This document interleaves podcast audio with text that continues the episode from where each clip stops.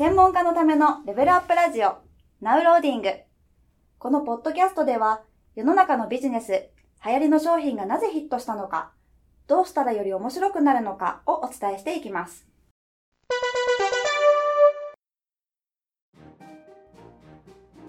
こんにちは。ゲーム戦略ややコンサルタントのジムです。今日もビジネスや集客に役立つ情報をクイズ形式で学んでいきたいと思います。今日のテーマはですね、自分の商品の価格を決めるときにどういう基準でね、価格を決めればいいんでしょうか？ということについて考えていきたいと思います。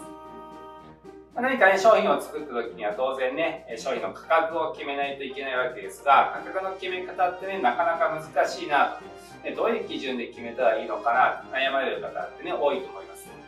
価格を決める時の考え方っていうのはいろいろあるんですけども、まあ、特にね、ここだけは外しちゃいけないというポイントがあります。今日はね、そのポイントが何かということについてですね、考えていきたいと思います。で今日もね、3択クイズでいきたいと思いますので、3つの中からね、正解だと思うものを選んでください。でまず1番。1番はですね、お客様がどれだけお金を払えるか、ね、お客様がどれだけ払えるか、自分の来てほしいお客様がどういう人でどれぐらいの金額だったら払えるかということを考える。2番。2番はですね、自分がね、その商品を作るために、あるいは提供するためにどれだけ時間をかけたか。どれだけね、その商品を生み出すために、あるいはこれから商品を提供するために時間がかかるか、まあ、それをね、考えて価格を決める。そして3番。3番はですね、その商品の後にさらに提案できる商品があるかどうかということを基準に考える。この3つの中からね、正解はどれでしょうかということですね。はい。正解はですね、3番。3番です。その商品の後にまだ提案できる商品があるかどうかということがね、とても重要になります。例えばね、ある商品があって、その商品の後にまだね、提案できる商品がいろいろあるという場合は、この商品、まあそのね、元々の商品って、とにかくたくさんの人が来ていただいた方がいいわけですよね。その商品に来ていただいて、そこで関係性ができてるうちに、さらにね、もっとこういう商品ありますよとか、もっと成果上げるためにはこういう商品ありますよということがね、まあ、伝えられるわけです。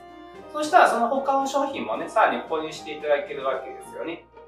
で例えばね、コミュニティとか会員制みたいなお客さんとね、長く継続的に関係ができるような商品であれば、その商品自体をね、すごく高くして人数がね、少なくなってしまうよりも、まあ、それなりのね、リーズナブルな価格にしといて、とにかくね、人に来てもらう。そしてその中でね、自分の専門性や世界観をよく理解いただいて、さらに必要であればね、追加の商品を買っていただくというふうにした方が、お客さんにとってもね、商品を買いやすいですし、こちらにとってもね、最終的な売り上げってね、すごく大きくなっていくわけですよね。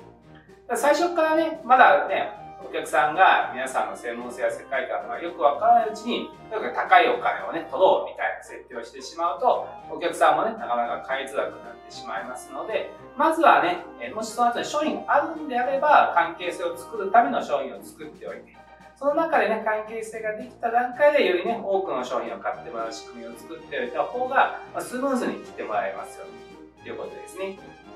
なので、まあ、もちろんね、お客さんがどれくらい支払えるかということは頭の中には入れないといけないですが、それだけでね、価格を決めるわけではないですよ。それよりもお客さんがね、どういう価値を感じてくれるかの方が重要ですので、お客さんがね、お金を持ってるかどうかということが主になるわけではないですよ。そして皆さんがね、どれだけ労力を注いだかということも重要なわけではないですよ。お客さんにとってはね、それはある意味どうでもいい話ですよね。客さんにとっては自分にとっての価値がね、どれだけあるかということが重要なわけです。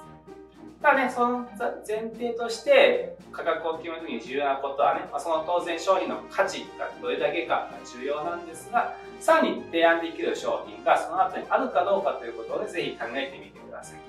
お客さんとね、継続的な関係性ができていって、トータルでね、売り上げが大きくなるような仕組みを考えていく。これがね、ビジネスではとても重要になります。なので、一個一個の商品をね、闇雲に高くするのではなくて、お客さんとね、関係性ができていて、お客さんも成果が上がれば、さらにね、商品を買っていただくような仕組みを価格の設定の中でも考えていきましょうということですね。はい、ということでね、今日はですね、価格を決めるときの一番重要なね、考え方のポイントは何かということについてお伝えをいたしました。では、本日は以上となります。